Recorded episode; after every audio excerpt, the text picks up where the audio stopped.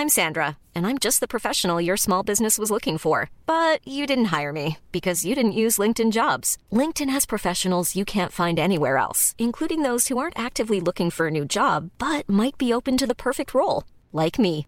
In a given month, over 70% of LinkedIn users don't visit other leading job sites. So if you're not looking on LinkedIn, you'll miss out on great candidates like Sandra. Start hiring professionals like a professional. Post your free job on linkedin.com/people today. Escuchas. Escuchas un podcast de Dixo. Escuchas Linterna Mágica con Miguel Cane. Por Dixo. Dixo. La productora de podcast más importante en habla hispana. Hola, ¿qué tal? Bienvenidos a La Linterna Mágica en su edición número 129. Eh, yo soy Miguel Canes, su monstruo estrella favorito, y este es nuestro podcast de cinéfilos para cinéfilos. Y hoy vamos a hacer un viaje en el tiempo. Nos vamos a trasladar al año de 1982, al caluroso y ardiente verano del año de 1982. Pero antes de que hagamos eso, vamos con Raulito Fuentes, el crítico de cine más chinguetas de los 125 municipios que componen el estado de Jalisco, para que desde el corazón de Guadalajara nos dé su impresión acerca de Capitana Marvel, que pues es la quinta película más con apertura más exitosa de todos los tiempos y la primera película protagonizada por una mujer que logra esta hazaña, cosa que a mí me alegra porque yo le he tenido mucho cariño al personaje de Carol Danvers toda la vida. Así que adelante, Fuentes. Oye, Fuentes.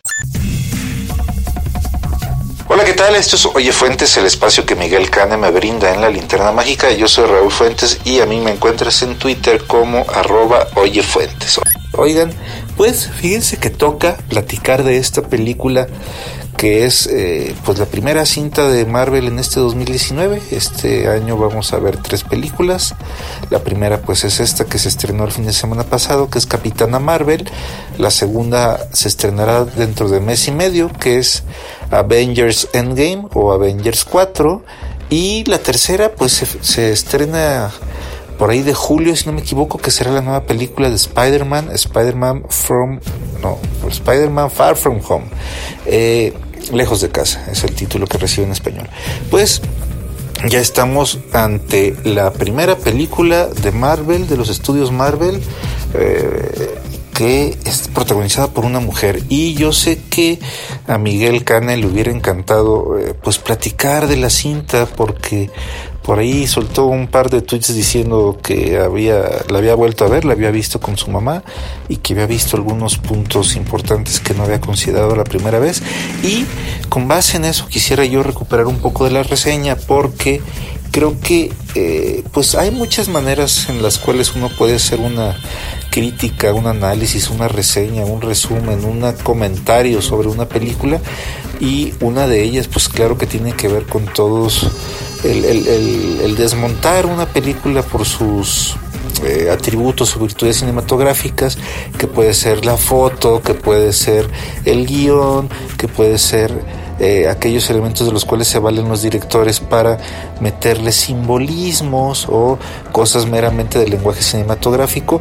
Y otra creo que también puede ser, eh, pues, lo que la película eh, tiene, digamos, de alguna manera como, como los valores de la película o elementos que están dentro del guion y que tienen que ver con las motivaciones, con los conflictos, con los deseos, con, con lo que va a superar el personaje y cómo estos eh, elementos pues nos pueden servir como para tener un análisis mucho más rico eh, y esto lo digo porque al, al, haber visto la película de Capitana Marvel lo platiqué con varias amigas que se habían salido del cine bastante bastante contentas por la representación femenina del personaje en la película. Y eso creo que pues está muy padre. Pero bueno de qué se trata Capitana Marvel Capitana Marvel es la historia de Carol Danvers. Es una eh, mujer que eh, pues vive digamos en una en un lugar muy lejano de la Tierra. Ella es de la raza Kree,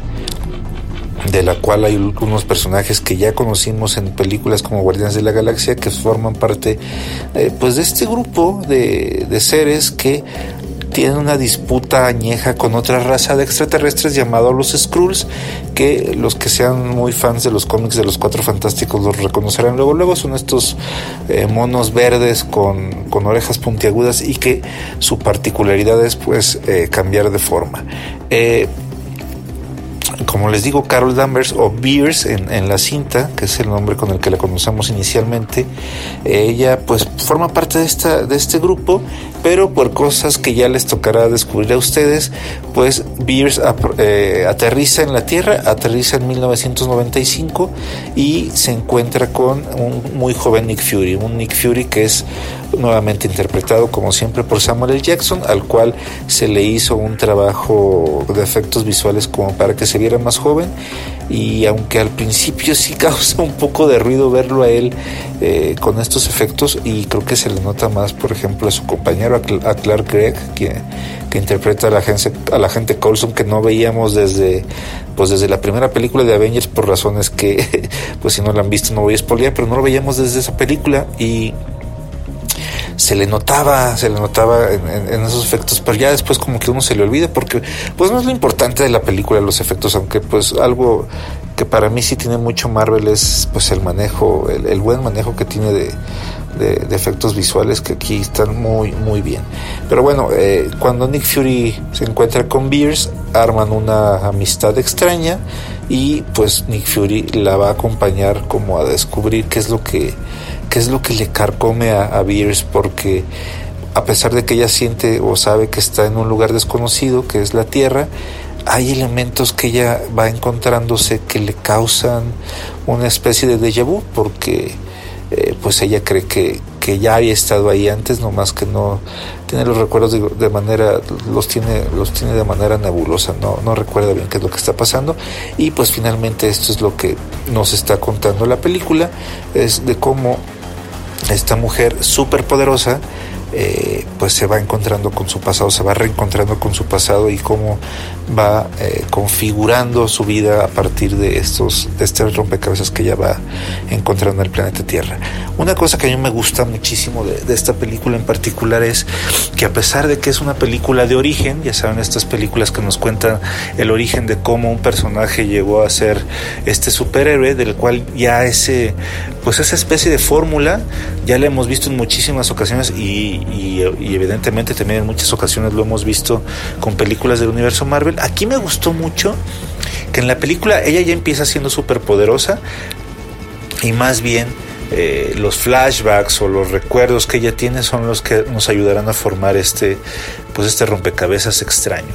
Eso me gustó por un lado. Por otro lado lo que les decía que platicaba con amigas sobre, sobre el personaje, me gustó mucho, por ejemplo, cómo eh, la representación femenina de, Carol Danvers o de, la Capitana Marvel está metida de una manera que yo no lo sentí forzado, por ejemplo, una cosa que, que notamos es que pues el personaje nunca está sexualizado, ¿no? Y, y, aparecen, si no mal recuerdo, aparecen cinco mujeres en la historia que son Carol Danvers, la capitana, aparece por ahí una antigua amiga llamada Minerva, aparece por ahí el personaje de Annette Benning, que es la doctora Lawson, aparece su amiga María y aparece la hija de María que se llama Mónica y ninguna de estas cinco personajes femeninos está sexualizado. El, personaje principal tiene su traje y el traje no muestra eh, ya saben estos grandes senos o, un gran trasero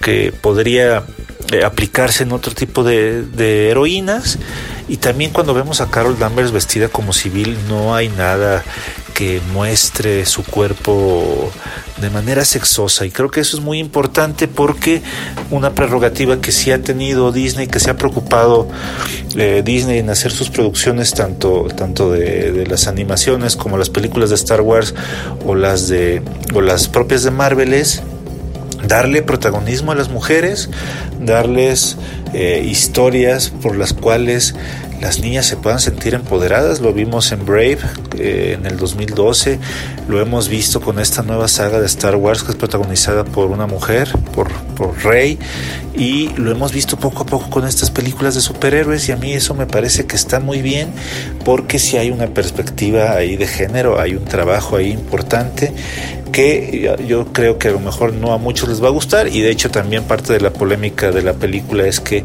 muchos eh, machitos quisieron boicotear la película y la verdad es que le ha ido muy bien, le ha ido bastante bien en taquilla, ha tenido uno de los mejores estrenos eh, en Marvel en, pues en, muy buen tiempo y creo que además iba a superar el récord que tenía la Mujer Maravilla de la mejor película o el mejor estreno de una película protagonizada por una mujer.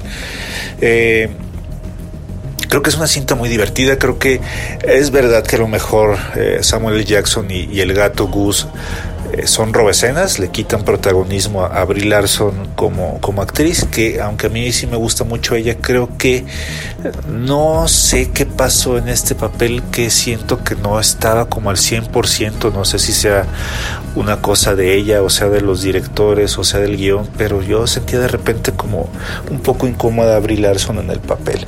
Y eh, pues que tiene dos escenas muy importantes para ver, sobre todo la primera, la primera que aparece después de los créditos principales, es una escena fundamental para conectar lo que vimos el año pasado con Avengers Infinity War y lo que veremos en mes y medio con Avengers Endgame. Y la segunda que aparece pues hasta el final, final de los créditos, igual no es tan importante verla, pero que sí eh, pues es chistosa y que sí maneja un cabo suelto que queda por ahí en la película. Entonces, pues eso, esa es la recomendación. Me parece que sí es una cinta que a lo mejor eh, el guion eh, se tropieza un poco a momentos, pero que yo sí creo que si hay alguna niña como entre 7 y 12 años que va a ver la película, yo creo que va a salir muy emocionada, muy empoderada y yéndome a lo mejor muy lejos, creo que sí podríamos hablar de una película que se puede convertir como un parteaguas para la vida de estas niñas que se van a sentir representadas como no se han sentido en mucho tiempo. A pesar de que como les digo pues Disney está haciendo creo que un muy buen trabajo recuperando o dándole a sus protagonistas femeninas eh, algo más que encontrar un príncipe azul entonces creo que eso está muy bien creo que la película está muy bien en ese sentido y, por eso la recomiendo si ustedes ya la vieron y les gustó o no les gustó pues hay que comentarlo yo estoy en redes sociales en Twitter estoy como arroba oyefuentes yo soy Raúl Fuentes les agradezco su atención y nos escuchamos la próxima semana hasta luego Escuchas. Escuchas. Linterna mágica. Fixo. Bueno, pues ya oyeron ustedes a Raulito, este, si le quieren mandar este, mensajes a, Raúl, es arroba oyefuentes en Twitter. Él lo contesta absolutamente todo. Además, eh, pues él es muy feliz porque tiene un gato que es como el de la película. Este, nada más espero que no sea igual de dragón que el de la película.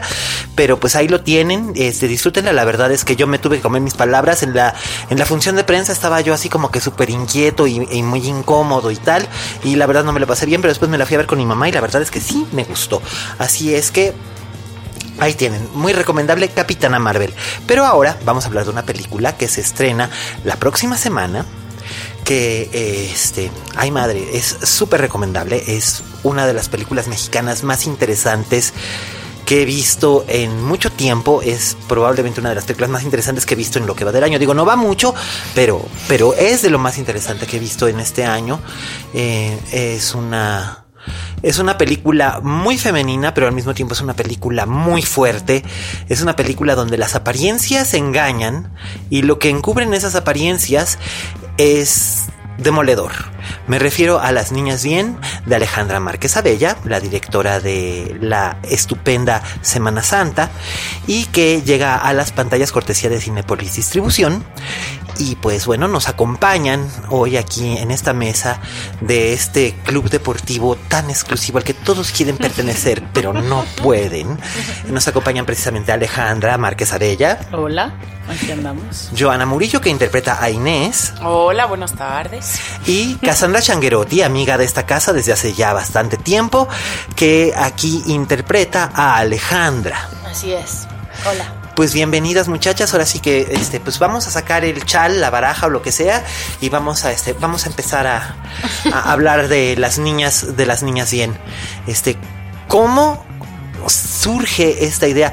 Digo, Guadalupe Loaiza lleva treinta y tantos años escribiendo, casi cuarenta años escribiendo, pero todo resultó, todo lo que ella escribía, salvo eh, las yeguas finas, no era básicamente filmable porque eran más que nada ensayos y observaciones y viñetas de crítica social. Las yeguas finas y sus secuelas son sus únicos trabajos de ficción. Y además también Guadalupe siempre había sido vista como una especie como de... De, de, literatura menor y no la, no la tomaban como muy en serio. Yo creo que Guadalupe es una gran observadora y finalmente la crónica social también es parte de la literatura. Entonces, cuando yo oí que iban a hacer una película de las niñas bien, primero me quedé así como que dije, ¡achis! ¿Y cómo? Porque es, es, es, realmente infilmable. Todos son percepciones de, de, un mismo personaje que al principio no tiene nombre y después se va a convertir en Sofía, que es el alter ego de Guadalupe. Eh, dije, pues qué raro. Luego cuando supe que iba a ser Alejandra, la directora, más todavía porque yo dije, pero si es, pero si es la dire sí, dije, pues es la directora de Semana Santa, pues, o sea, ¿cómo? Si es punk. Exacto. Y luego ya cuando vi, y ya luego cuando vi el, re el reparto, yo dije, ay, pues es, es, que esto lo tengo que ver. Porque además, eh, yo viví ese ardiente verano de 1982 y a mí sí me tocó ver cómo, cómo se desplomaban casas. O sea, fue como no sé si ustedes recuerdan una película que se llama eh, La historia sin fin, basada sí. en la novela de Michael Ende, y que el gran, el gran enemigo es la nada, que va como destrozando todo. Así, así se sentía, que todos... No había compañero mío en la escuela que su papá no tuviera un problema, que hubiera, o que hubiera perdido el trabajo, o que le hubieran bajado el sueldo, o cualquier cosa. Y de repente todos los niños que se iban de vacaciones a Estados Unidos, de repente ya no se iban, y, y veías a las mamás muy alteradas. Y, bueno, de hecho mi, mi, propia mamá tuvo que tomar así como que el toro por los cuernos y decir, ok, pues mi sueño de ser ama de casa no puede ser, tengo que chambear otra vez. Uh -huh. Y volvió al, a, a, a, a, la arena de trabajo porque a mi papá le pegaron tan duro que este, era como Fernando en la película, ¿no? El maravilloso Flavio Medina. Flavio, te mandamos muchos, muchos besos. besos. Te, te, queremos, Flavio, de verdad y mucho. Este, ¿Cómo? O sea, ¿cómo, ¿cómo se te qué? ocurre? ¿Por qué? A mí no se me ocurrió, esa es la verdad. Se le ocurrió a los productores de la película, que son Rodrigo González y Rafael Ley. Uh -huh. Rodrigo compró los derechos de la obra de Guadalupe hace varios años y pensaron en mí por alguna razón que yo tampoco entendía al principio y además yo me sentía eh, Tarkovsky y decía cómo yo voy a hacer una película sobre la frivolidad y las mujeres tontas y no me interesa y me, me, me, me parece que estaba muy equivocada ahora lo puedo ver y y eso fue como un poco enfrentarme a mis propios prejuicios del material y darle tiempo. Y después de unas semanas la verdad es que dije esto es una joya. Yo esto es lo que siempre he querido hacer. Esto es lo que siempre he querido de lo que siempre he querido hablar no como que se reunían ahí muchos temas que para mí son importantes. De entrada la angustia femenina, que, que, me parece que no está lo suficientemente explorada y visualizada en mm, el cine. Aquí en México no, pero ahorita que mencionabas sí. precisamente, precisamente que decías de sentías a Tarkovsky, yo pensaba, pensé por un momento en, cuando estaba viéndola, pensaba en, en la versión televisiva de escenas de un matrimonio de Bergman, que es básicamente una soap opera llevada al extremo. Exacto. Y el personaje de Lee Bullman, o sea, la vemos sí. como, bueno, es, es, bestial, no les voy a echar spoilers, vean, Ajá. vean escenas de un matrimonio, pero sí es, es, sentí que era uno de los, si no era uno de los referentes preclaros, forma parte del subtexto de este tipo de historias. Sí. Y es que aquí en México siempre lo que teníamos era lo que llamaba Carlitos Fuentes el melodrama mexicano, que era nuestra leche materna, ¿no? Él decía, el México en melodrama is our mother's milk. Entonces las heroínas sufrían, sufrían, sufrían, sufrían, sufrían un chingo. ¿Lo decía en inglés? Eh, sí, decía, el melodrama mexicano, It's Our Mother's Milk. Sí. Pues ya sabes, que así era Carlitos. Así era Carlitos Fuentes. Entonces, un niño bien. Pues, niño bien. En francés lo tenía que Enfant, sí. Entonces lo que ocurría, eh, entonces lo que ocurría era que aquí nunca tuvimos, aunque tuvimos grandes actrices como Carmen Montejo, como como eh, Sara García, como y mira que no menciona a María Félix y Dolores del Río porque ellas estaban en otra área pero muchas actrices que representaban a la mujer de, de, de la tierra, este, la angustia era un lujo que no se podían per permitir retratar sí. realmente, siempre salían adelante, pero no, no teníamos una Olivia de Havilland, por ejemplo, que se colapsa en el, en el nido de víboras o en la heredera que se viene abajo y cuando se levanta es, es otra cosa. Y entonces ahora, ahora sí, y sí, vamos, yo soy muy admirador del cine de actrices. Eh, a mí me encantan desde Gina Rowlands y Betty Davis hasta Charlotte Rampling, Julie Christie, que se me hace sublime. Eh, de las actrices jóvenes hay, hay muchas que me llaman mucho la atención. Rachel Weisz, Olivia Colman me parece sencillamente maravillosa. Entonces siempre tengo un interés particular en las películas protagonizadas por mujeres. Eso. Pues oye, y, si son este, si son escritas dirigidas, en este caso hasta fotografiadas por mujeres, mi interés pues hasta se multiplica, se, se- multiplica muy cañón, muy muy cañón, pero este, esa sensación ominosa de angustia que tú mencionabas, ¿no? O sea, ¿cómo, cómo encontraron ustedes el tono para entrarle, para entrarle ahí? Porque es... Es que es muy, es muy difícil. El público mexicano cuando se divide en dos tipos de público cuando se trata de estrenos en, en- en salas. Son los que van a ver estrenos comerciales, que son las comedias románticas, que son al, al estilo Hollywood y que si fueran protagonizadas por Emma Stone no tendría ningún tipo de empacho en, en irla a ver. Sí, es la verdad. La verdad, sí. Y o los que o los que eh, cometen el espantoso error de decir, "Ay, es que cine culturalín" y nos lo relegan únicamente a la Cineteca Nacional y es es estrictamente para hipsters y yo creo que no debería de ser ninguna de las dos cosas. Creo que Las Niñas Bien está justo Sí. en, en la raya de llegarle a los dos tipos de público. Es una comedia negra muy. Sí, y esa fue la, un poco la, o sea, la- el atractivo que yo vi, porque a mí siempre me, a mí siempre me ha parecido que eso es a lo que hay que aspirar a hacer en el cine, ¿no? Digo, yo sé que hay mucha gente que piensa lo que piensa y cada quien tiene derecho a hacer lo que quiera, pero Pues claro. para mí sí era, sí es importante hacer un cine que de pronto tenga más espectadores, ¿no? Y que sea amigable de alguna forma, pero que no pierda su sustancia y su inteligencia, aunque sea en la intención, no sé si lo ¿Y ustedes como actrices? A ver, Joana. A ver, eh, ¿qué, qué de todo? El tono, El, la... el tono. No, es que además tú tienes un personaje que es bien, es bien difícil. Sí. Eh, Tienes un personaje bien difícil, es Inés, que es el paciente cero de, de esta epidemia de horrores que, que empieza a Así extenderse. decíamos, Así decíamos que era como una película de ébola. Sí. Ajá, y era la que estaba eh, contagiando a todas. A todas eh, en, en cierta Ajá, forma y además y, tenía que guardar yo el secreto de, de que estaba eh, infectada para que no me cacharan. Así, Sí, así. y de, y de todos modos, y de todos modos al personaje. y de todos modos te ostracizan, pero tú con la con la frente, en alto. y este y además este tu, tu marido es Pablo Chemor, también le mandamos cariños a Pablo Ay, Chemor. qué muchos. Sale ahí tocando el, que me tocó. que además sale tocando el piano, Sí. que, digo, si no sale tocando el piano no es Pablo.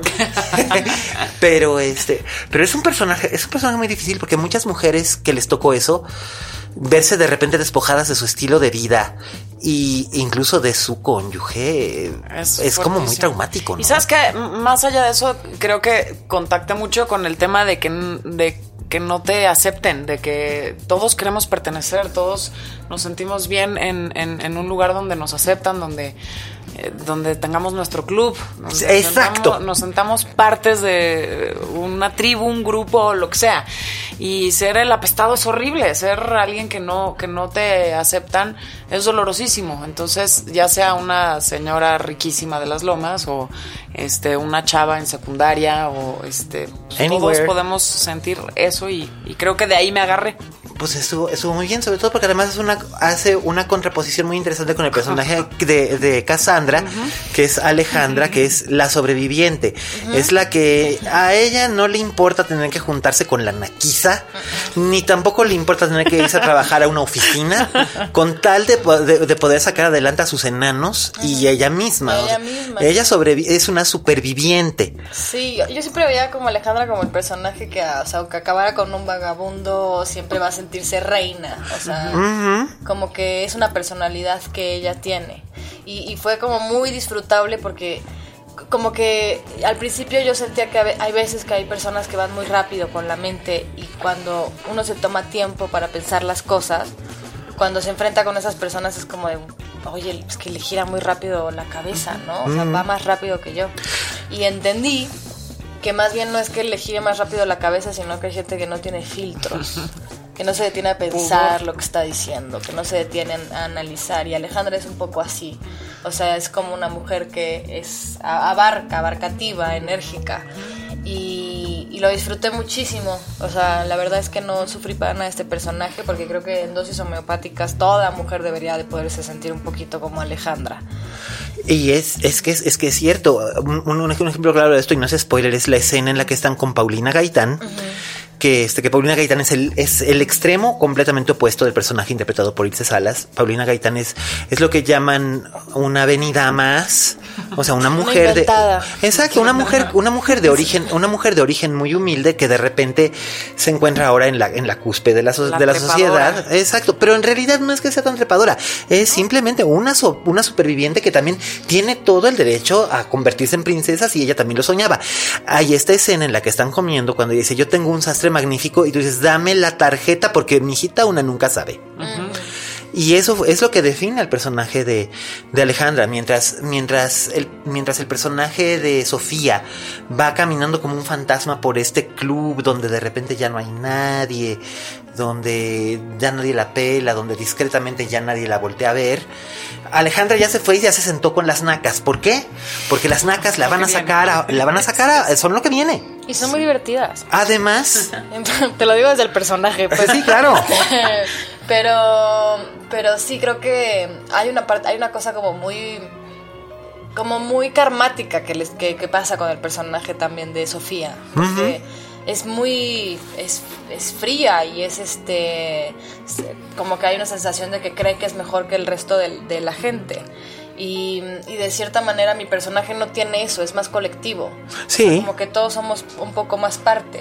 Entonces, pues ahí creo que hay, siempre hay ese conocimiento de repente entre las amistades o esos pequeños resentimientos, como de decir, siempre tienes esta sensación, yo sé que la tienes, pero vamos a ver cómo, para dónde va, da la vida, ¿no? De hecho, de hecho, cuando estaba viendo la película y teniendo el referente en carne viva, así como identifiqué mucho a mi papá con el personaje de Flavio, identifiqué mucho a mi mamá con el personaje de Cassandra. Del de, ok, se, se, pone salivita en el dedo, ve por, por, dónde viene el viento. Ah, viene por acá. Yo no voy a ver cómo mi casa se cae a pedazos. Sí, lista. Tengo hijos, tengo que salir adelante porque porque yo le decía, yo le decía, ay mamá, pero pero este, ¿cómo aguantaste tanto? Yo hubiera dejado a mi papá y decía, ay, yo también hubiera dejado a tu padre. Pero me quedé con él, me quedé con. Ponte en mi lugar, ¿no? no me, dice, me, dice, me, quedé con tu papá porque lo quería. Y le digo, no me digas que te quedaste con él porque este, por, por mi hermana y por mí. Dice, ¿qué? No, hombre, yo hubiera sido una gran madre soltera y a ustedes no les hubiera faltado nada. Y eso es, esa es la impresión que me da el personaje de, de Alejandra, ¿no? Finalmente, ella Mm, las convenciones indican que necesita tener un nombre, pero ella no necesariamente necesita tenerlo para poder salir adelante. Ella solita, ella solita puede y Sofía solita podría, pero no puede. Y eso es el desenlace, la escena, la escena, la escena final me impresiona mucho. No la voy a, no la voy a describir porque sería un spoiler, pero es, es brutal. Sí, porque te hace entender muchísimo. O sea, para mí es, esa escena la que hablas, para mí es el corazón de la película. Porque además, Alejandra intuitivamente, mientras estábamos filmando la película, nos decía: este, Alejandra, yo. Alejandra, Alejandra, directora. Ajá, Alejandra Márquez. Alejandra directora decía como que cada vez, o sea, como que se empezaba a parecer un poquito a Mad Men, ¿no? Ándale. Una sensación de repente como de mujeres que no lo habíamos tal vez notado porque nosotros empezamos con esta división de ricos y pobres. Pero luego te das cuenta de que estas clases sociales existen porque existe un problema de género también. Claro. Una cosa no está separada de la otra. Por supuesto que no. Es imposible hablar de clases sociales y no hablar de un tema de género. Y es que esta es una película que tiene perspectiva de género muy claramente marcada. Sí. Bueno, pues es que. Pues bueno, sí. Traemos puesto el pañuelo verde, verde en el No, no, pero, pero por ejemplo, hay un, hay un detalle, y, y, lo comentaba con Alejandra hace rato, ¿no? Hay un detalle, por ejemplo, en el personaje. Sofía tiene estas dudas acerca de si es o no es una buena madre. Ella está inferido, no lo exploramos, pero es que tampoco tenemos que explorarlo absolutamente todo. Eh, está inferido que ella tiene una mala relación con la madre y que la madre era de esas madres que, que pertenecen una Betty Draper, ¿no? Tú tienes que tú tienes que ser vista y no escuchada, tienes que verte bonita, derecha a la espalda, postura, criatura, postura eh, y tal.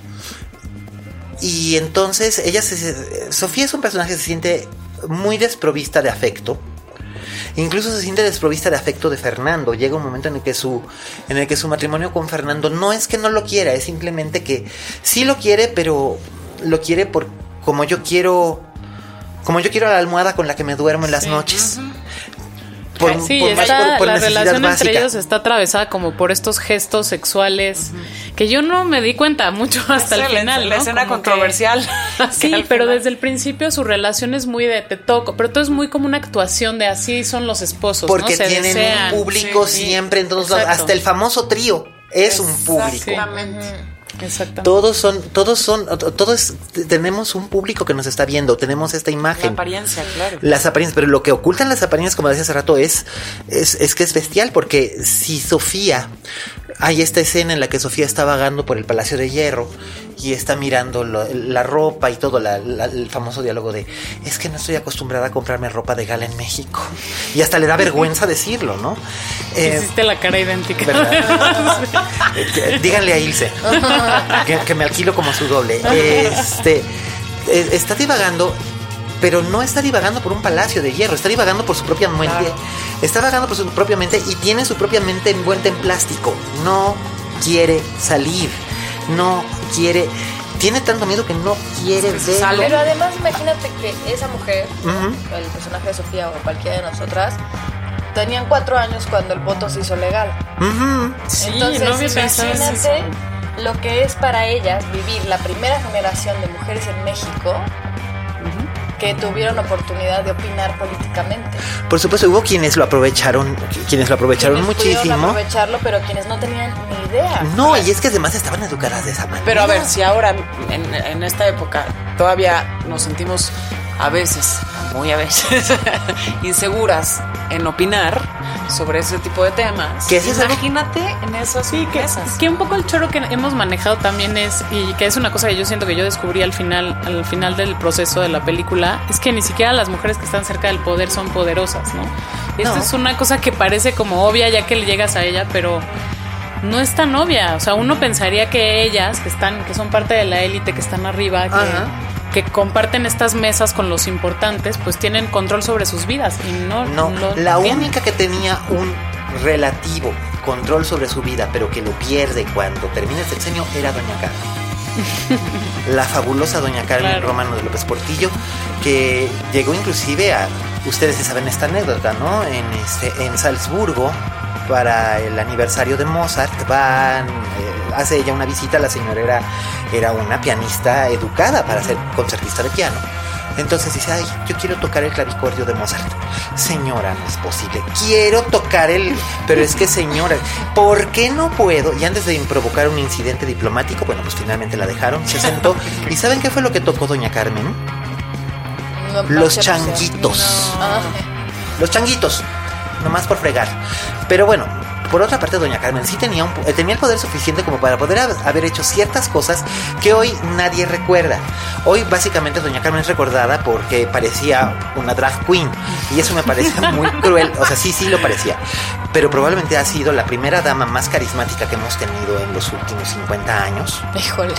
Pues, eh, es que, Angélica, ¿de dónde tenía carisma mi vida? No, de ninguna Y parte. Martita no tenía carisma, tampoco. Buen espacio, qué buen espacio. Entonces te digo. Exorcizar esos.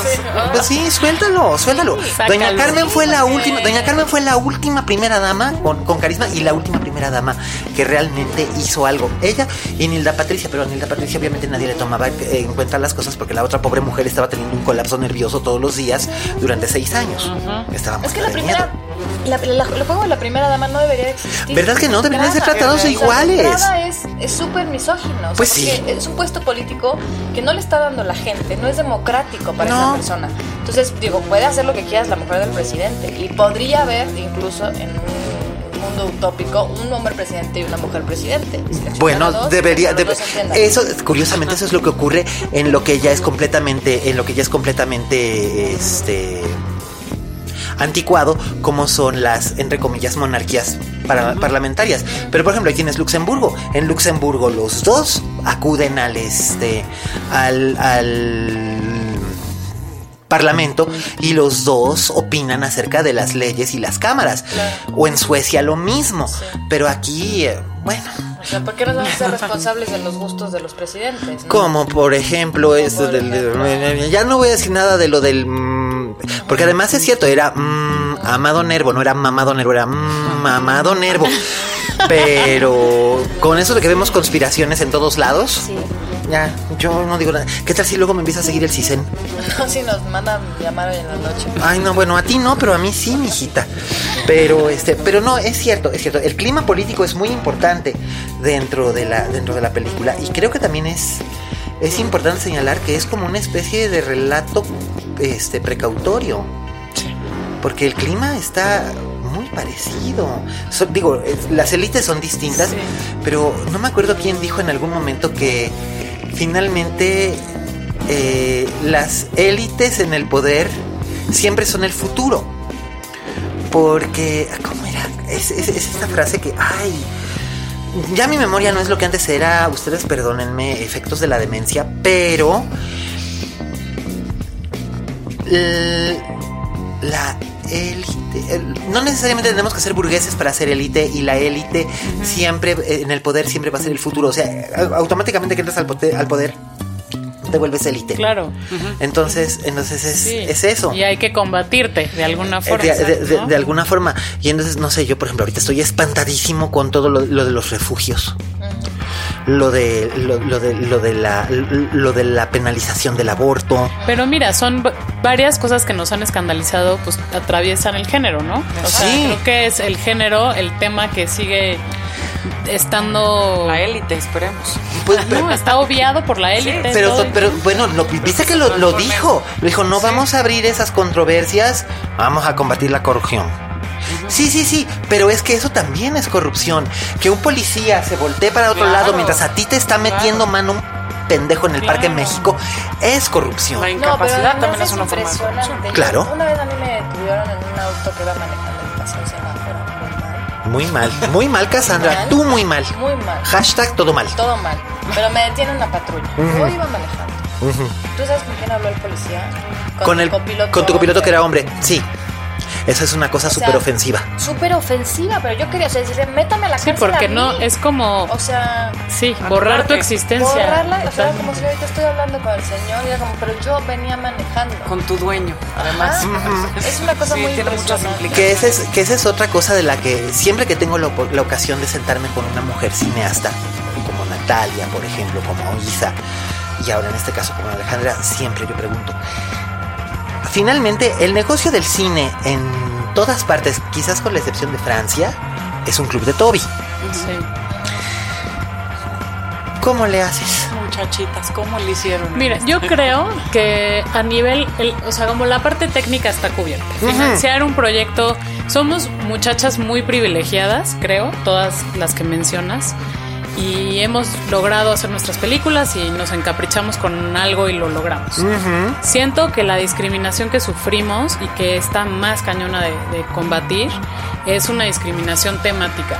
O sea, nuestros temas, nuestros intereses, digamos, todo esto que estamos comentando en la película, que está como entre las costuras de la película, que si es eh, el género y- o la sexualidad entre el, en el matrimonio o la angustia femenina o las, las los métodos de control o de poder que tenemos las mujeres como el chisme, ¿no? O sea, O la seducción, o la tabús. seducción, todos estos temas que, que nos importan están considerados como menores a nivel artístico. O sea, no es Cosa que es bien de desesperante.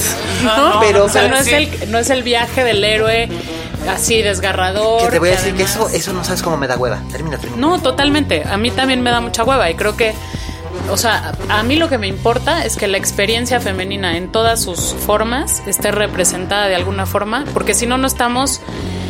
No estamos hablando de la experiencia humana. Somos la mitad de, de la población y si no está, si no están contadas nuestras historias, no está contada la experiencia humana. Ahora, también hay una cosa que es bien compleja porque de repente como, por ejemplo, a nivel de actriz, ¿no? Como actriz. O sea, yo me acuerdo que empezando a hacer esta película, eh, sobre todo hice como que tenía como muchos, muchos nervios, ¿no? De decir, híjole, es que retratar estas élites, retratar estos personajes, estos personajes", o yo también. Generar empatía. Todas, todas todas teníamos como Y se logra, ¿eh? Déjame decirte No, que se logra muy se logra, cabrón. pero el- el por riesgo era muy tenemos que Sí. sentirnos tan culpables Sí. de, de representar un aspecto oscuro de complejas. lo femenino. Claro. O sea, no siempre vamos a ver el impronta, Sí. Pero además, siempre vamos a pero además, ¿cuál aspecto oscuro? Nuestras mamás eran así. Claro. Y nuestras abuelas Pero también. sí, o sea, pero mira, sí hay Pero una cosa que no son, no son Claro. personajes agradables. Pues no, No, y además al ama de casa se le ha vilificado mucho.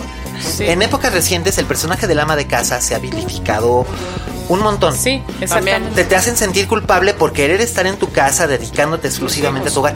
Sí. Si tú quieres, si te, si te lo permiten tus circunstancias y tú quieres dedicarte exclusivamente a tu hogar, no deberías de sentirte culpable por ello. Y además sí se puede construir desde la fragilidad y desde la vulnerabilidad. Sí. O sea, no te tienes que volver un hombre, no te tienes que volver una mujer fálica No. para ser importante. Por supuesto que creo que que, no. esa es una cosa que las capitanas Marvel, qué bueno que existan, pero claro. al final es un poco la mujer fálica que sale y salva al mundo desde una posición más abayazadora. Más masculina, sí. Que yo ni en el set, o sea, ni adentro ni afuera, creo que, que haya que, Tenga. que, Que esa era la- que retomar como el- las formas patriarcales. Que esa era la diferencia que yo encontraba, por ejemplo, en el personaje de Wonder Woman opuesta a la Capitana Marvel, que son una de cada uno de los famosos universos de los cómics comerciales, las representantes femeninas más importantes.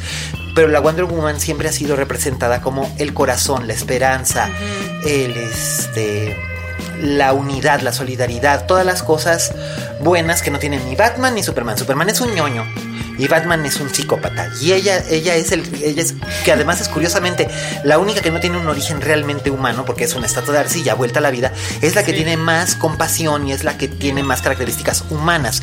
Y los personajes en Las Niñas Bien son sumamente, terriblemente, neuróticamente humanas. O sea, no solamente les gusta Julio Iglesias y hacerse el manicure francés, también tienen esta humanidad que las hace sentirse. Vamos, la, la secuencia de la fiesta infantil es una puta pesadilla. Una pesadilla. Es una pesadilla, es, es, es alucinante. Sí, que además, es digo, las madres re- espero que se reconozcan en esa escena. Claro. Yo, o sea, no soy ninguna niña bien de esas alcurnias, pero he vivido esa escena de alguna forma en mi vida. Sí. Sí. O desde, desde la niñez también, de no me quiten Sí. los dulces de mi montón. No, peor tantito. La peor piñata como metáfora capitalista más Peor máxima. tantito, a mí yo, yo era hijo único en este, en mis primeros, en mis primeros ocho años de vida fui hijo único, entonces las fiestas eran. Todavía le siguen cantando a mi mamá lo que se gastaron ustedes en hacerle fiestas a ese niño. para que el niño, al niño le diera una crisis de ansiedad y timidez y no Claro, quisiera jugar con los otros niños, no quisiera salir de la puerta de la casa al jardín, no quisiera absolutamente nada más que esconderse. Y fue por años. Ustedes no lo creerían y los escuchas tampoco lo creían, pero yo soy paralizantemente tímido. Soy muy tímido. Pero este. Y seguro tu mamá pensaba, ¿por qué me estás haciendo esto a mí? ¿No? Mi mamá no, mi papá. Sí. Mi mamá sí, mi mamá sí era muy empática conmigo en ese, en ese sentido y mi abuelo también. Pero mi mamá, pero mi papá y mi abuela paterna, que eran con los que vivíamos los cuatro juntos, era, aquí vivíamos aquí en Polanco y todo. Este, me, de- me decía, este, me decía mi abuela, todos estos niños vinieron a verte a ti, son tus primos y tus amiguitos, juega con ellos. Mi papá sí era el que me decía, ¿por qué me haces esto a mí? Y entonces yo tenía que salir y todo, pero yo lo sufría. Pero lo sufría horrible. Entonces ese fue otro punto de identificación muy fuerte porque entiendo que aspiracionalmente en sociedad pensamos que lo más importante es precisamente una fiesta, ¿no? Es desde la fiesta de cumpleaños de Sofía hasta la fiesta de cumpleaños de, de los hijos de Ana Paula, eh, to- toda esta clase de cosas, ¿no? Eh, pero en realidad son, como decíamos, es el leitmotiv, apariencias, apariencias, apariencias, al punto de que, al punto de que hay una escena clave con Sofía desbaratándose, o sea, preparándose para llegar a una fiesta importante y en el trayecto le pasa absolutamente todo, incluyendo una toma de conciencia que se rehúsa a aceptar y, de- y- y acaba, es la gata bajo la lluvia. Literal, es la gata bajo la lluvia. Sí. Sí, o sea, sí. Sí, sí, sí. Y, y es, y es una, y es una friega emocional porque la sensación de trauma es, es inevitable. se, se siente que viene desde, desde muy principio, desde miraditas que, es- que, que se cruzan, el personaje de Claudia Lobo con su marido en, en la cena de, en la cena, que es, es poquito antes de que empiece el verano, ya las cosas están empezando a ir mal. Pero nadie quiere, nadie quiere mirar, es como cuando primero vinieron por los judíos, pero como yo no soy judío, Sí. este, y de repente cuando, cuando acordamos es, es, es, es el horrible caos. Nosotros también tuvimos que cambiar un Mercedes por un este, por un Renault. No, en serio. O sea, lo- Y sopas, no, lo tuve que entender perfectamente. Digo, a mí no me afectó tanto, finalmente eres un niño, pero me afectaba porque yo era un niño muy perceptivo y todo era como muy, muy real y yo no podía hacer nada, yo era muy impotente en ese sentido y esa sensación de impotencia fue la que me volvió al ver la película, ¿no? Es que son, son estas cosas de a qué le tienen tanto miedo que se aferran adultos. hasta ese extremo este, a no voltearse a ver, a no, a no soltar. O sea, Exacto. Hay, hay algo allí adentro que se- está ya podrido porque, porque el pánico. Exacto. Porque un coche te puede representar tantísimo. Un coche, un bolso de mano, Oh, sí, bueno. la cremita, La, algo tan la cremita, el vestido. Sí, que también creo que es importante entender que, como dice Joe, a qué se aferran en una sociedad tan desigual. O sea, si no te haces esa pregunta, por- pues no puedes entender el origen de la desigualdad, ¿no? Si solo estás diciendo, pues es algo que pasa, pues no, ¿por qué? ¿Qué es lo que...? que regresando a lo mismo de que decíamos del género es también, o sea, si no nos vamos a poner a ver los asuntos femeninos, o sea, los asuntos de la mitad de la población, si solo los vamos a, a aislar como asuntos domésticos, Menores. como los venimos este, eh, etiquetando desde hace siglos, pues tampoco vamos a entender nada, tampoco va a cambiar claro, una fregada. Porque había las películas de la abnegada cabecita de algodón, le hace Prudencia Grifelos o, o Sara García, donde todo se resolvía, pero en realidad el trato, el trato al personaje femenino siempre era muy superficial en beneficio del trato al héroe. Y estoy hablando exclusivamente del cine mexicano. Sí, o la referencia máxima de la Virgen de, De Guadalupe. O sea, esa, Vamos. la mujer como este Santa. esa- Santa, o vamos. su aspiración a ser la Virgen. de En los, en los, en los caifanes, en los caifanes la gente se escandalizó porque Julisa hacía el papel de una niña de sociedad que renuncia precisamente al, pri- al privilegio de, su, de, de ser niña de sociedad por una noche para conocer cómo vive la otra mitad y este y pasa de ser santa a puta en un solo instante. Y ¡Qué lo es- rico! Y lo está disfrutando.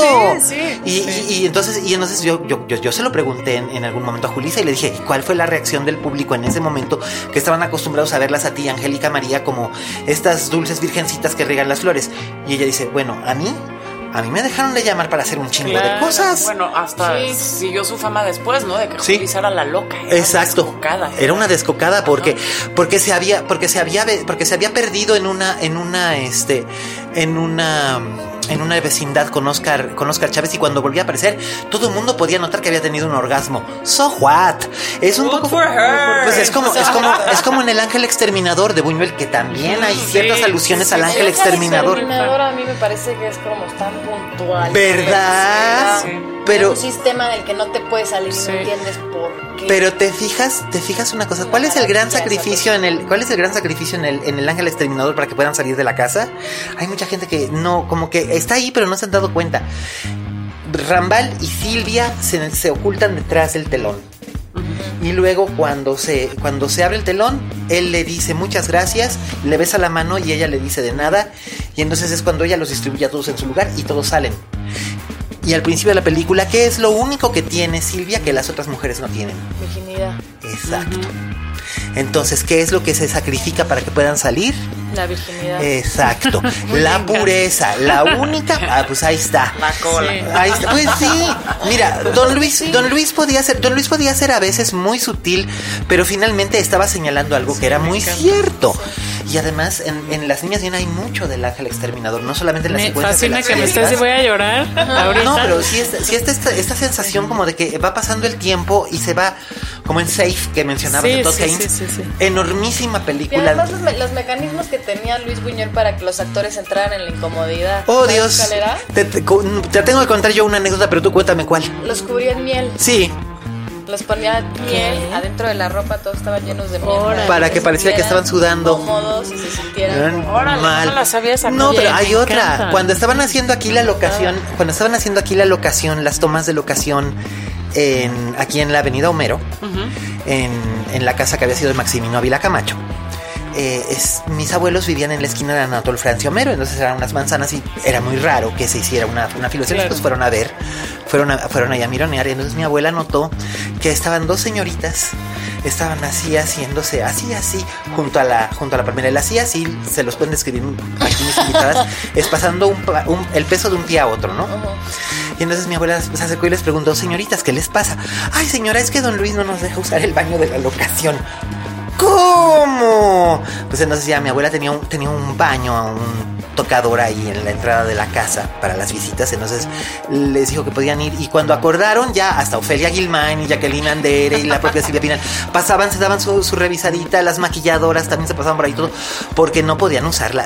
Pero también era una táctica que, bueno, así era Don Luis, sí. para ponerlas- para poner a todos incómodos. Para poner a todos incómodos.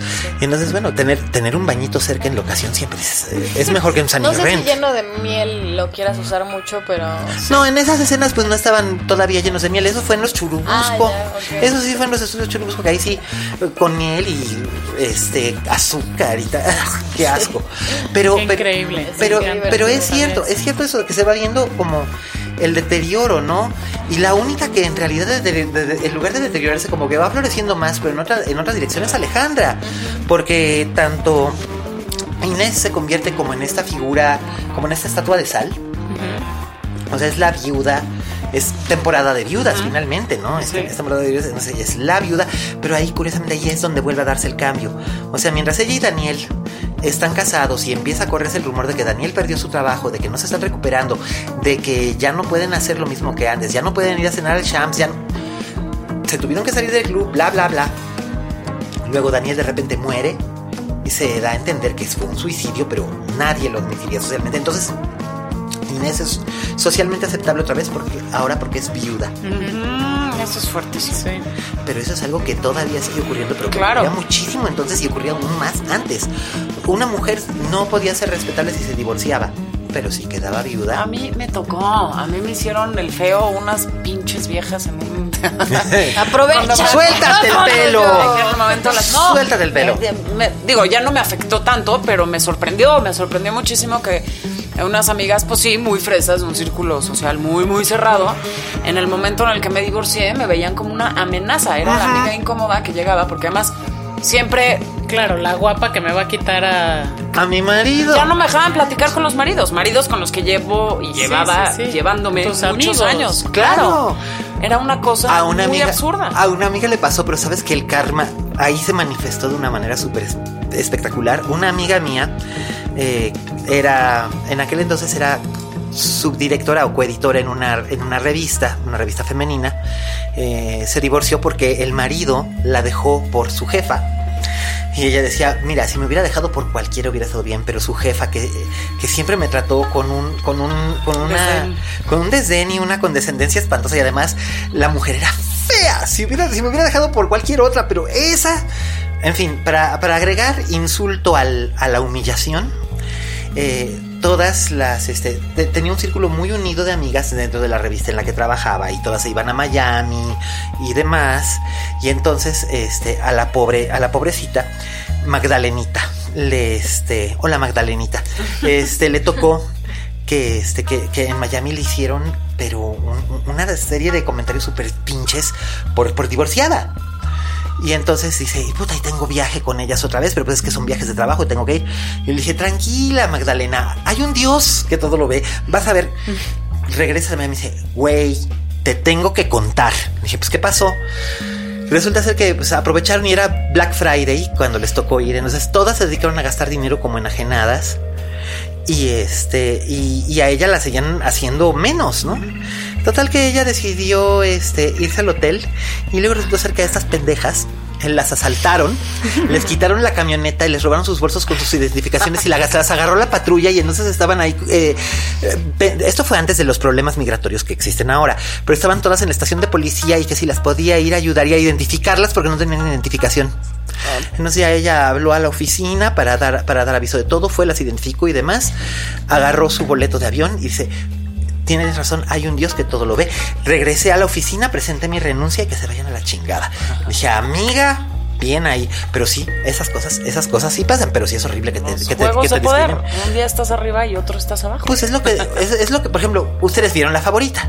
No, ¡No la he no la he visto! visto. ¿Cómo? Nadie la ha visto nosotros. No, vamos, vamos, vamos. Pues hay que ir, porque este, tengo Sí, una sobrina, tengo una sobrinita de 15 años que la vio conmigo y yo dije, chin, ¿a qué la vine a meter? Pero a la salida me dice, no, pues lo que pasa es que yo entiendo que en el siglo XVIII y yo creo que todavía a las mujeres les cuesta mucho trabajo poder establecerse por sí mismas y en esa época además porque todo se lo debían a sus maridos o a sus padres, así que entiendo que la película es acerca de las cosas que son capaces de hacerse incluso las mujeres entre ellas mismas para poder asegurar un lugar de poder o su propia subsistencia. ¿Estoy en un error? Me quedé así. No, está totalmente No, ya, correcto. o sea, y además es así como, es. o sea, justo hoy en día también hay una dicotomía como de decir, a ver, esta cosa como sensual o sexual de la mujer, ¿no? Que muchas veces se utilizó para poder Como alcanzar cosas, porque era una herramienta. Por supuesto. Y entonces, hoy en día, es, entramos en una complejidad, porque de repente a lo mejor no es la forma en la que tú te quieres expresar, pero ya se convirtió esa en la herramienta por excelencia. Por supuesto. Y la forma en la que te reconocen. Es- son las florituras que salieron a raíz del famoso Me Too, por ejemplo. Gwyneth Paltrow no debió haber dicho nada. ¿Sabes por qué? Porque a Gwyneth Paltrow decía, es que a mí también me pasó, pero Brad Pitt intervino para que no me hiciera nada y luego ya me quedé callada. Y te quedaste que 20 años callada, pendeja. Y hiciste una película por la que ganaste demás. un Oscar, pendeja. Debiste haber hablado en ese momento. Quizás no tendrías un Oscar y a lo mejor no tendrías una carrera, pero en ese momento hubieras hecho una historia, no que ahora te vienes a trepar al vagón con tu con tu huevo de jade para no sé qué son- cosa. Pero también son lo, o sea, es usar las herramientas del patriarcado contra el patriarcado. Y a mí me parece súper legítimo. tiene En su eso sí. total, porque tiene una O sea, parte súper legítima, y tiene, pero tiene otra parte que también nos limita a nosotras mismas. Sí. Porque entonces siempre, Sí, no lo quieres o sea, siempre una falda y, una, y Claro. uno- y unos tacones van a poder más. Ay, es lo que decía- es lo que decía la abuela, siempre va a jalar después más una carreta, un par de tetas. Y entonces ahí la inteligencia, el talento, o lo que pueda tener que ofrecer otra persona que no quiere sexualizarse frente a los demás, Hmm. se ve este Las cuotas, Cas. Cu- necesitamos cuotas. Que es, eso, eso de las cuotas es, es- es- es que es, ater- es- es aterrorizante. Vamos, se ve, se ve en todas, se, se- se ve en todas partes, ¿no? Por ejemplo, las, las famosas premiaciones, ya sea premiaciones de cine, premiaciones de literatura, premiaciones de lo que sea, y entonces dicen, ay, es que a fulanita le van a dar el, el- le van a dar el Nobel de literatura por cuota de género. ¿Por qué? Porque nada más por el simple hecho de que es una escritora que escribe en latvio y por lo mismo nunca la hemos, nunca la hemos leído. Eso quiere decir que su libro realmente no, su Pero obra no yo lo vale. estoy un poco en desacuerdo contigo, ¿eh? Porque siento que ha sido, o sea, tantos años no, no le han dado a- el Nobel a una mujer por haber sido una mujer, que sí, este año se lo dan por ser una mujer, me, parece que se neutraliza un poco. Creo que la acción afirmativa sí es muy necesaria para cambiar la cultura. Bueno, eso Las sí. oportunidades Y- son distintas. Las, las, las- Como lo que ocurrió después del movimiento de los los- derechos civiles en los Estados Unidos. Estoy de acuerdo. También creo que luego nos ponemos, nos metemos en discusiones súper Bizantinas. bizantinas porque le dan el Oscar o nominan a Greta Gerwig por una me- película mediocre. Ahora resulta que no podemos ser ni mediocres las mujeres, por favor. Why ¿por qué not? no Es un puedes Oye, es un privilegio que te ha costado mucho trabajo ganarte. En eso estoy de acuerdo. Si Yo, no hubiera ejemplo- películas mediocres todos los años. Ay, pero sí han Bueno, No, Green Book. nominadas, pues. Green Book, que es una película mediocre hecha por blancos, escrita por blancos, producida por blancos acerca del racismo. Spare me, ya casi me pegó un tiro. Sí, Pero no, además ves cosas que realizan las mujeres, como hizo Nadine Lavaki con Capernaum, que es un Mm. Tiene una cosa de dirección espectacular y unos actores que no tienen madre. Y la única nominación de esa película extranjera. En lengua extranjera, O que ahí por supuesto tienes lleva las de perder contra Roma. que- bueno, ustedes saben, yo por ejemplo, yo siempre he sido Team Joyce Carol Oates en los Nobel. Desde hace como 20 años. Y cada año yo tengo puesta mi veladorcita para que a la flaca le toque por fin. Este, sobre todo porque los años pasan y no, y no, no rejuvenece mi señora, se me baila el mundo feliz.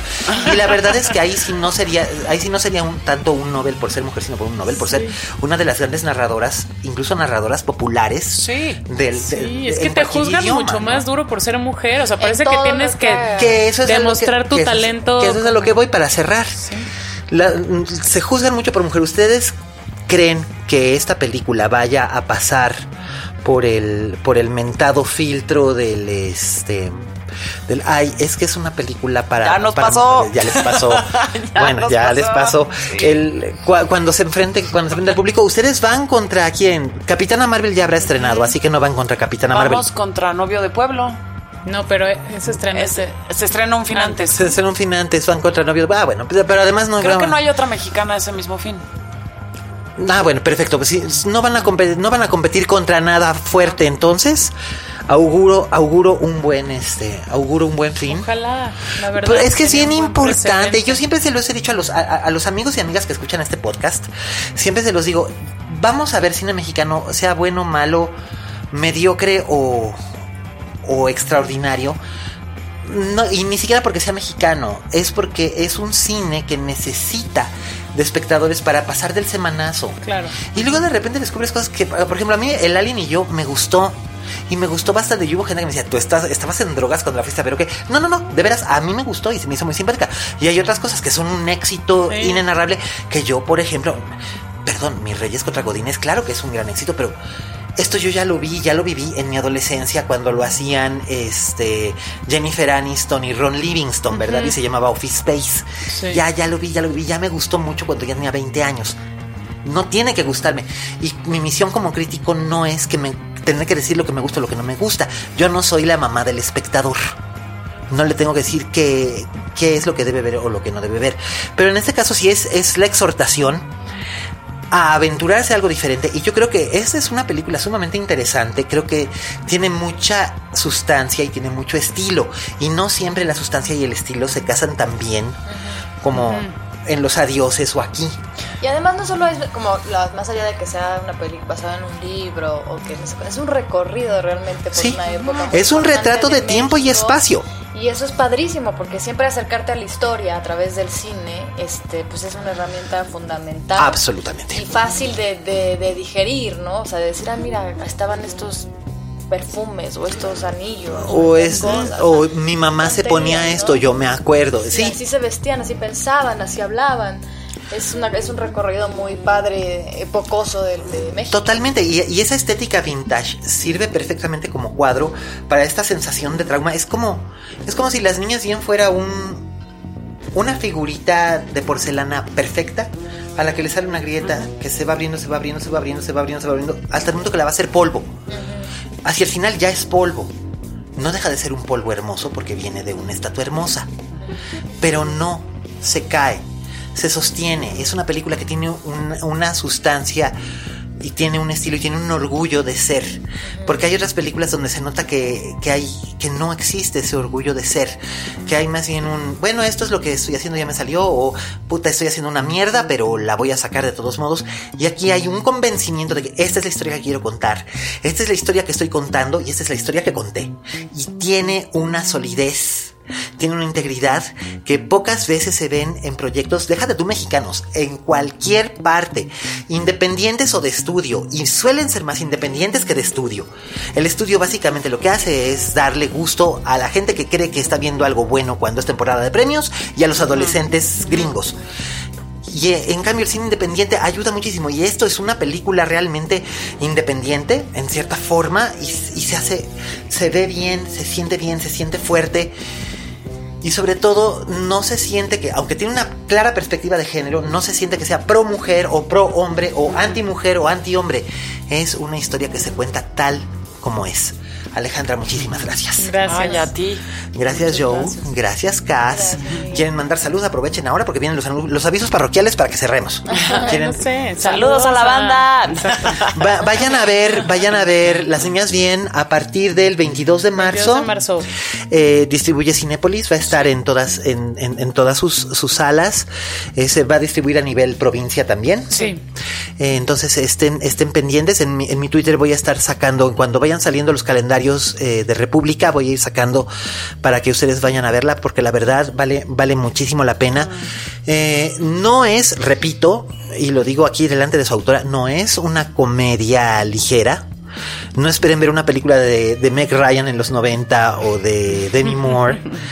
Es, es como la serie de Julia Roberts, la de Homecoming. Es, Ay, me encanta. es, Te dieron. es, es una historia, es una historia de horror psicológico protagonizada por protagonizada por mujeres carismáticas y encantadoras que no se les que no se les quiebra la sonrisa aunque estén en una situación realmente angustiosa y esta es una película que pertenece muy bien al cinema de angustia que hace Haneke o que hacía Polanski o que o que, o que incluso incluso es, es una hermanita es una hermanita lejana de Jean Dielman de Sí, la comentábamos de, de Chantal Ackerman.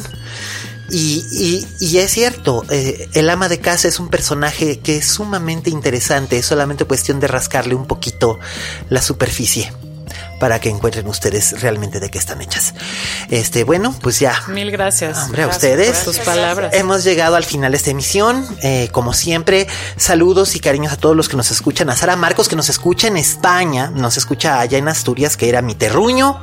Gracias, Sara, por escucharnos. Esperemos que Las Niñas Bien llegue hasta allá. Seguramente a través del streaming en algún momento se estrenará en España, yo espero. Seguro que Sí, sí. Sí. está en Málaga ahorita en el festival. Ah, está en Málaga en el festival. Bueno, ella está en Asturias, no creo que pueda, no pueda hacia allá, pero, pero estarás oyendo hablar acerca de las niñas bien. Todos los demás que en están aquí. Barcelona quizás le queda más. A lo mejor. Eh, Bueno, en Francia se estrena ya. En seguramente España tendrá. Ah, algo, con algo suerte, cerca, un con un con suerte algún Madrid rebote. En Madrid y en Barcelona, Sara, si puedes viaja acércate. a Francia, viaja, tómate el avión. Sí, además sale bien barato, Aprovecha. sale barato, bar- sale barato volar de Gijón a París, la verdad. Este, por otro lado, a David, a Iván, a ya Enrique, ya en Guadalajara, a mi querido Pipe. Sí, Pipe, te va a gustar mucho esta película. Es que mi Pipe dijo, este, la película vengo oyendo maravillas de ella desde Morelia. Le, le quiero entrar, le entro. y Yo le dije que sí y entrale con confianza, mi Pipe. Este, también mis tocayos, Miguel Ochoa y Miguel Zárate, uno en las minas de bienestar, que me asusté mucho, tocayo, cuando vi ese panfleto. Me asusté mucho. Y es- espero que te estén tratando bien, tocayo. Y mi otro tocayo que está ya haciendo cuentas en, Tijuana. Ya vente para acá, deja de rejego. Este, a todos los que nos han escuchado eh, y nos siguen escuchando en distintos lugares de la Ciudad de México, Mauro, eh, Pepe Coto, eh, Dimitri, todos los, todos los que han estado casi dos años escuchando la linterna mágica, muchas gracias por acompañarnos. Este también a Vero en los controles, a Fede en la postproducción, a Dani por habernos dado Dixo. Dixo no solamente es la linterna mágica, del mismo modo en que la linterna mágica no es solo Dixo. Escuchen todos los demás podcasts que forman parte de nuestra parrilla y no se pierdan Las Niñas Bien, 22 de marzo, estreno nacional. Y recuerden, Como dijo la Betty Davis, en este negocio si no tienes fama de monstruo, no eres una estrella. Hasta la próxima.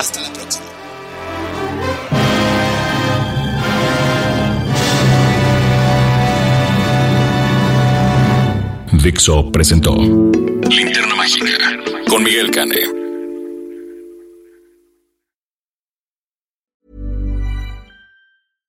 How would you like to look five years younger? In a clinical study, people that had volume added with Juvederm Voluma XC in the cheeks perceived themselves as looking five years younger at six months after treatment. Look younger, feel like you. Add volume for lift and contour in the cheeks with Juvederm Voluma XC. Reverse signs of aging by adding volume to smooth laugh lines with Juvederm Volure XC. For important safety information and to find a licensed specialist, visit juvederm.com. That's J U V E D E R M.com. Not for people with severe allergic reactions, allergies to lidocaine, or the proteins used in Juvederm. Common side effects include injection site redness, swelling, pain, tenderness, firmness, lumps, bumps, bruising, discoloration, or itching. There's a risk of unintentional injection into a blood vessel, which can cause vision abnormalities, blindness, stroke, temporary scabs, or scarring. Talk to a licensed specialist to find out if it's right for you.